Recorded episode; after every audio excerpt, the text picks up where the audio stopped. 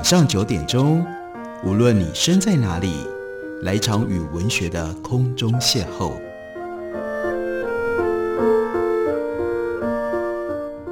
杨照谈书，邀您一同遨游文学世界，认识古今中外的经典之作。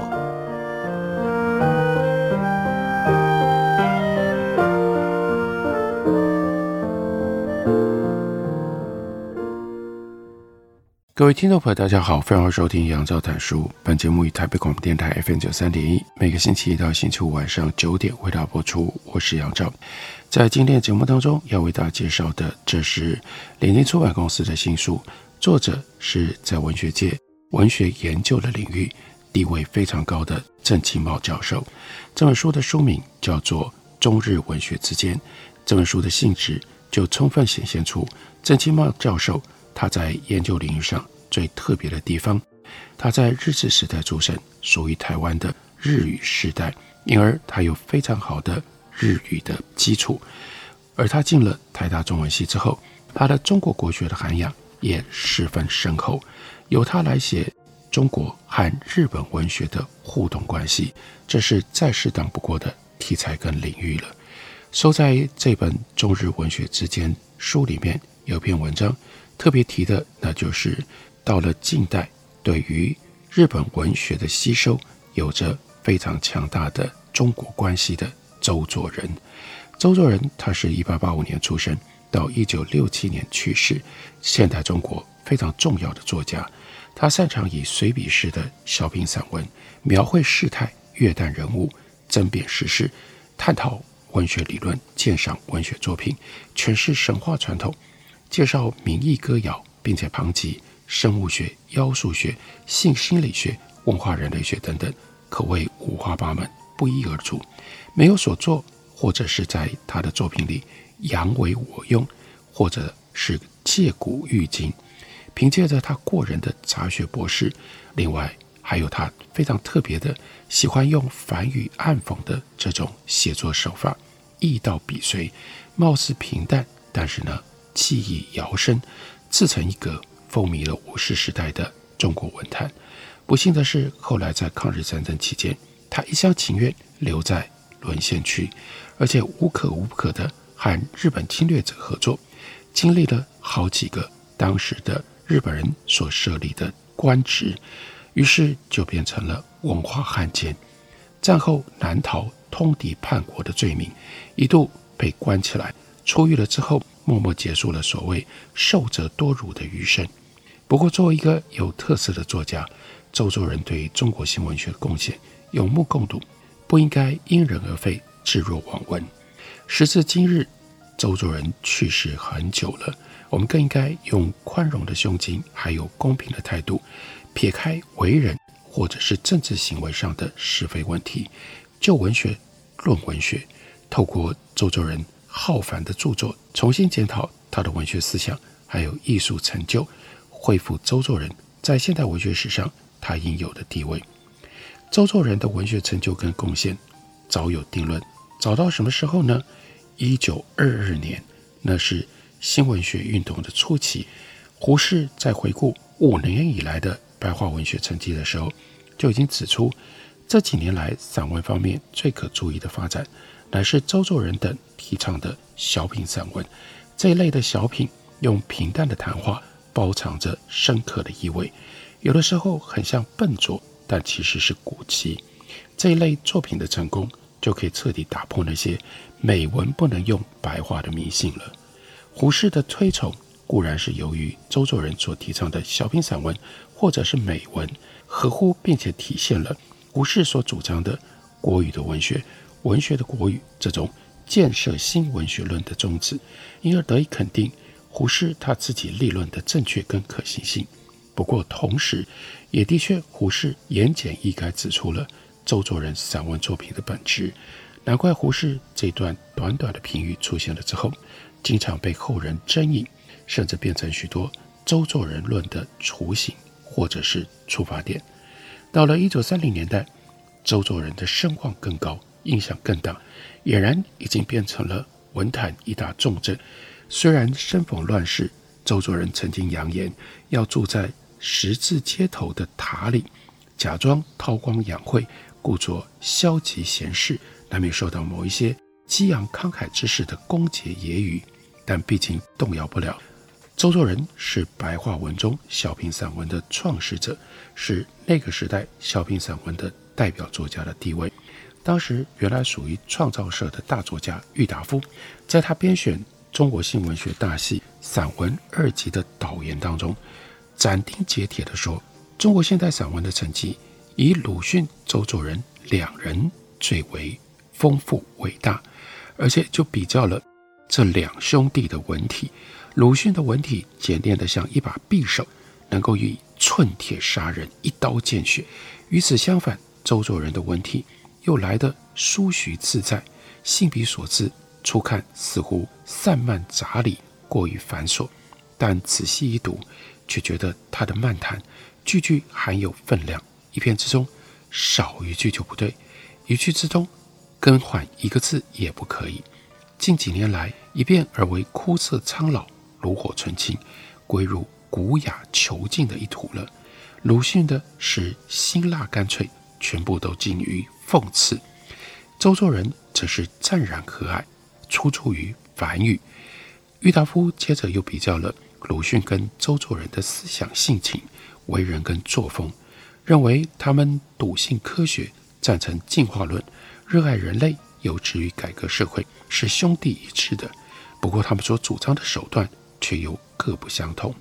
郁达夫的这些评语，不免由于偏嗜溺爱而含有夸张溢美之词，但大致是可以首肯的。尤其是能够指出周作人看似消极，但实际积极的态度，惨幽乏味，更具慧眼，难能可贵。当时还有不少有名的作家或者是作者，从朱光潜、费明、阿英、赵景琛等等，也都有文章来讨论周作人的散文风格、趣味、思想或者是情操。虽然多半偏于印象式的批评或者是鉴赏。但他们对于周作人的肯定跟推崇，众口一词，并无二致。关于周作人和日本或者是日本文化的关系，在过去有关他的论著里，并不是没有人提过，只是由于各有不同的命意和重点，往往不是一表而过，就是语焉不详。其实只要多少涉猎过周作人文集的读者，不难看出他终身和日本纠结葛藤之深。郑清茂就引述了周作人，他四十六岁的时候为《燕大月刊》所写的一段周作人自述。文章里说，十二岁丧父，读了四书五经之后，十七岁考入江南水师学堂，在校六年，考取出洋留学。因为进士，所以改习土木工学。一九零六年到日本，初入法政大学预科，后来改而进到了立教大学。辛亥革命后归国。学无专门，只学得了几句希腊文和日本文而已。民国元年任浙江教育司省士学半年，之后在绍兴担任省立第五中学教员四年。到了民国六年，到北京担任北大附属国史编纂处编纂委员半年。七月改任北京大学文科教授。一九零九年娶妻。在东京有子于女儿。周作人他在这篇自述里所提到，一九零六年那是清光绪三十二年，他到了日本，那也是明治三十九年，正好是日俄战争刚刚结束，中国人的日本热达到最高潮的时候。那一年在日本留学的中国学生总数突破了一万大关。周作人晚年在留学的回忆里就说到了。当时中国人对于日本的观感，他说，那个时候日本曾给予我们多大的影响？有两件事：一是明治维新，二是日俄战争。当时中国知识阶层深切地感觉到本国的危机，第一忧虑的是要如何救国，可以免于西洋各国的侵略。所以看到了日本维新的成功，看到了变法自强的道路，非常的兴奋。接着又看到了日本对于俄罗斯的胜利，又增加了中国人不少勇气，觉得要抵御西洋，保全东亚，这就不是不可能的事。中国派留学生去到日本，用意差不多也就在此。周作人当年无疑和许多中国知识分子一样，为了要追求变法自强的道路，抱着向邻国日本取经的心情，踏上留学之途。不过到了日本之后，他却不务本业，把奉命攻读的土木工学摆在一边，反而醉心于文学活动。除了努力学习日文、英文、古希腊文之外，也广泛的涉猎东西洋古今的文学作品，并且开始从事介绍和翻译的工作。这段留学的经验虽然只有六年，并不算很长，但是奠定了周作人以后作为一个作家的基础，也是周作人和日本所结不解之缘的开端。离开了日本经验，离开了日本的根底，我们是无法理解，更无法欣赏周作人的文学成就的。我们休息一会儿，等会回来继续聊。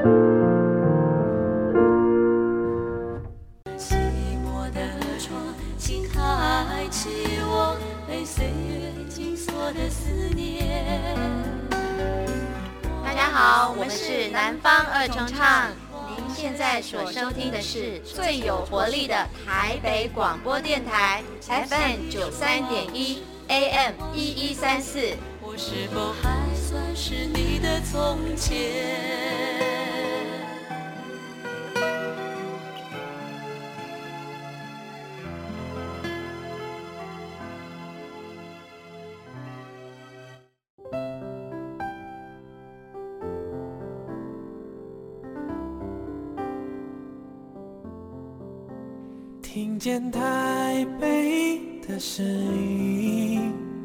拥有颗热情的心，有爱与梦想的电台，台北广播 FN 九三点一。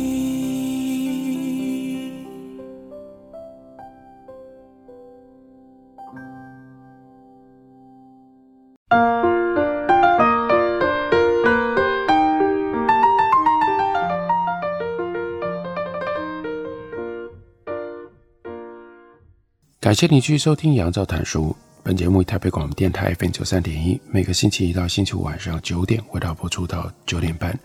今天为大家介绍的这本书是《中日文学之间郑清茂论著集》。前面为大家介绍了郑清茂对于周作人日本渊源的介绍。事实上，郑清茂在这本集子里面，另外有一篇范围更广的，谈的就是取经于东洋。他说，一九二八年。正当所谓革命文学、无产阶级文学或者是普罗文学的主张甚嚣尘上，左派作家呼朋引类，共相标榜，企图垄断中国文坛的时候，创造社的主将莫莫若，他用笔名麦克昂发表了《桌子的跳舞》这篇文章，斩钉截铁地说，中国文坛多半是日本留学生所建筑成的，创造社的主要作家都是日本留学生。语丝派的也是一样。此外，有一些从欧美回来的彗星和国内奋起的新人，他们的努力和他们的建树，总没有这两派，也就是创造社和语丝的势力浩大，而且都是受了前两派的影响。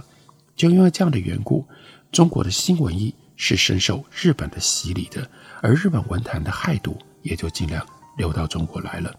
在中国新文学运动当中，从一开始就活跃于文坛的作家，的确大多数是留日学生。创造社早期的重要作家郭沫若、郁达夫、张之平、陈仿吾、郑伯奇等，清一色都有留学日本的经验。另外，鲁迅、周作人等这些文学研究会和语丝杂志关系密切的作家，也不例外。中国的新文学或者是现代文学的起点，一般都定在鲁迅发表了《狂人日记》的一九一八年，不过也有人认为应该要稍微往前一点，放在胡适和陈独秀分别发表了《文学改良刍议》以及《文学革命论》，那是一九一七年。文学运动、文学革命其实酝酿已非一日，甚至可以追溯到清末黄遵宪所倡导的诗界革命，还有梁启超所鼓吹的小说界革命。众所周知，中国从鸦片战争败北之后，内外交困，国势日渐，积弱难振，有识之士无不忧心如焚，为了救国救民，煞费苦心。而在这个期间，邻国日本开始了明治维新，高举文明开化、富国强兵的旗帜，在举国一致的体制底下，积极展开了现代化，积极展开了积极展开了现代化运动。中国的洋务运动倡导者之一张之洞看到了，就认为小国日本能够转弱为强，雄视东方，是靠伊藤博文、山县有朋、下本五洋、奥鹿中光等二十年前出洋的学生，所以呢，也就鼓励中国人出洋游学。那要去哪里呢？他就说，西洋不如东洋。第一，路径省费，因为距离比较近。第二，比较容易考察；第三，比较容易学日文；第四，西方的书籍非常多。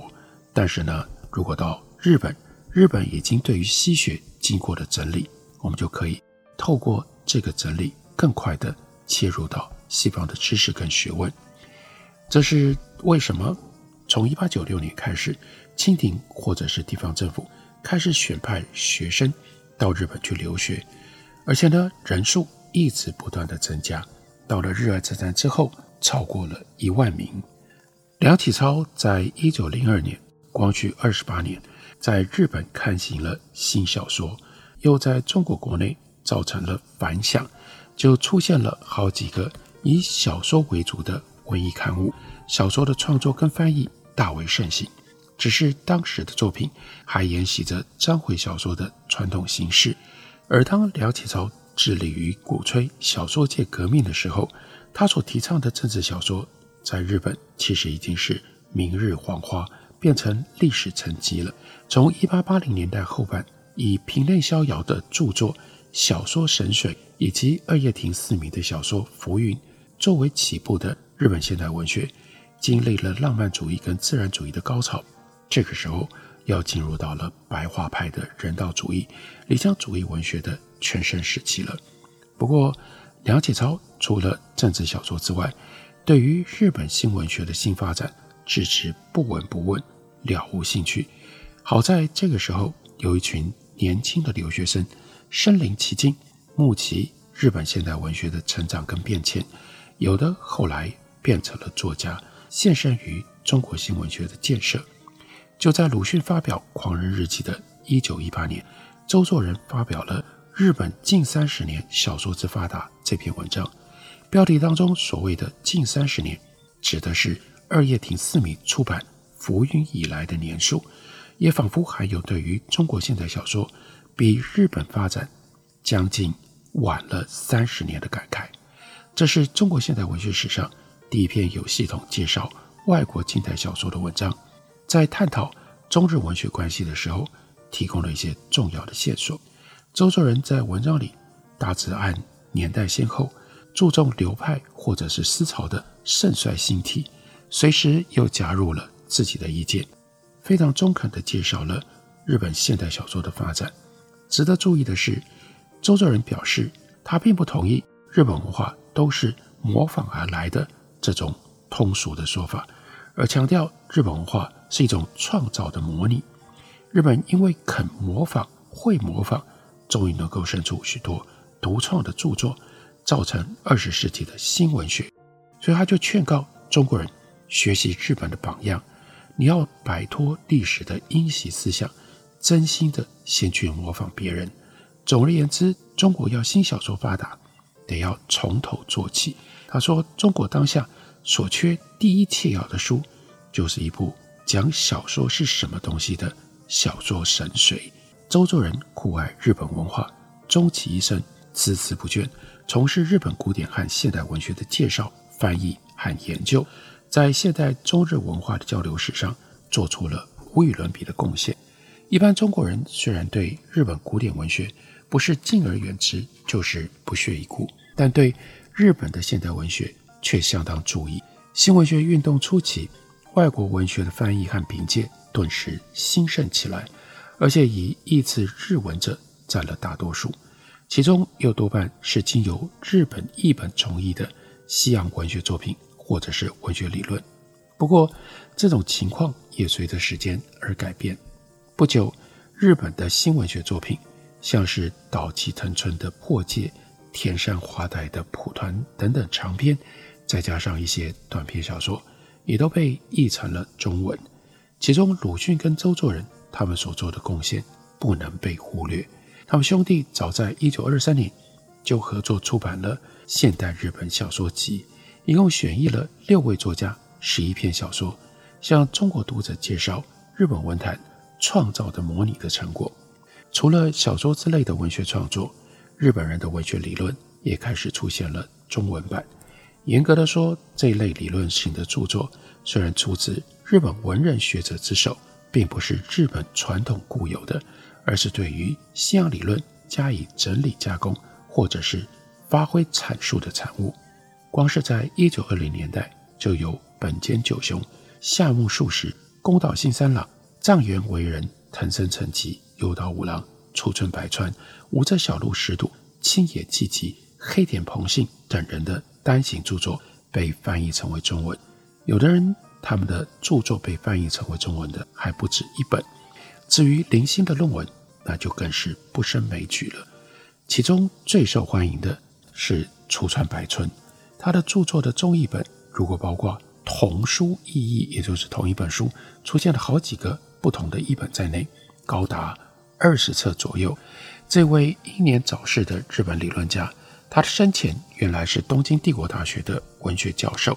在讲授欧美文学史和文艺理论之下，也常在报刊上写一些社会批评或者是文化批评，当时很受欢迎。但他在现代日本文学史上几乎早就被遗忘了，连这种大细型的现代日本文学全集也都将出川白村论著置之度外，不予收入。不过在中国，他却不乏知音。从五四时代以来，即使是到后来到了台湾，他的著作都一直不断地拥有不少的读者，而且在中国现代评论史上留下了不可磨灭的痕迹。鲁迅是最早被楚川白村所吸引的中国作家，他读了白村的苦闷的象征，大为感动，立即把它翻译成为中文，在报刊上连载，接着又译出了《象牙之塔》。在一九二四年，这两本书合为一册，由新潮社发行。由鲁迅的翻译作为契机，白村的著作开始风行。白村的文学理论，要而言之，那就是生命力受到压抑而产生的苦闷懊恼，是文艺的根底；表现法是广义的象征主义。在我们一生所有的其他活动当中，也就是社会生活、政治生活、经济生活。家庭生活，我们能够从经常受到内在跟外在的强制压抑当中解脱出来，而用绝对的自由实行纯粹创造的唯一生活，这就是艺术。我们大概可以从这样简短的说明回推理解那个时候中国的青年如何在出村白创的这种句子里面受到了启发，而这也是中国新文学运动到后来。出现了浪漫主义潮流，出现了像创造社这样的社团，它的很根本的思想跟价值的来历了。如果要对于中国现代文学受到日本影响有一个更深入、更全面的了解跟掌握，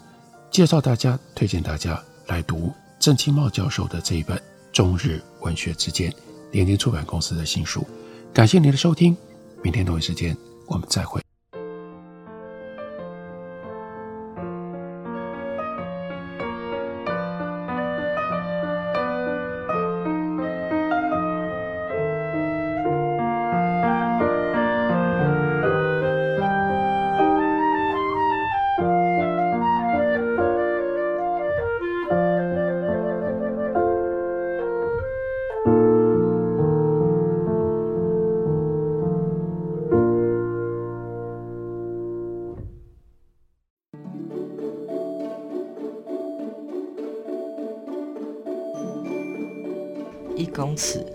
四趴，三公尺剩两个，十公尺。你在背什么数学公式啊？明天要考吗？不是考试啦，是有关温室效应的问题。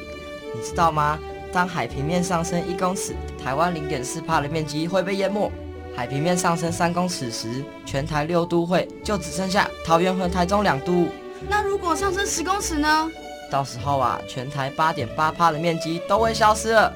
尤其大台北盆地、南洋平原、台中彰化以南的海岸平原，很可能都会被淹没了。啊，这么吓人！那那该怎么办呢？我们可以多做一点，例如爱用当地食材，减少食品碳排放量；多搭乘公共运输工具，减少开车或骑机车的次数。而冷气温度也可以控制在二十六度到二十八度之间哦。嗯，还可以随手关灯拔插头，自备环保餐具，少用一次性就丢弃的商品哦。台北电台与您一起珍惜资源，爱地球。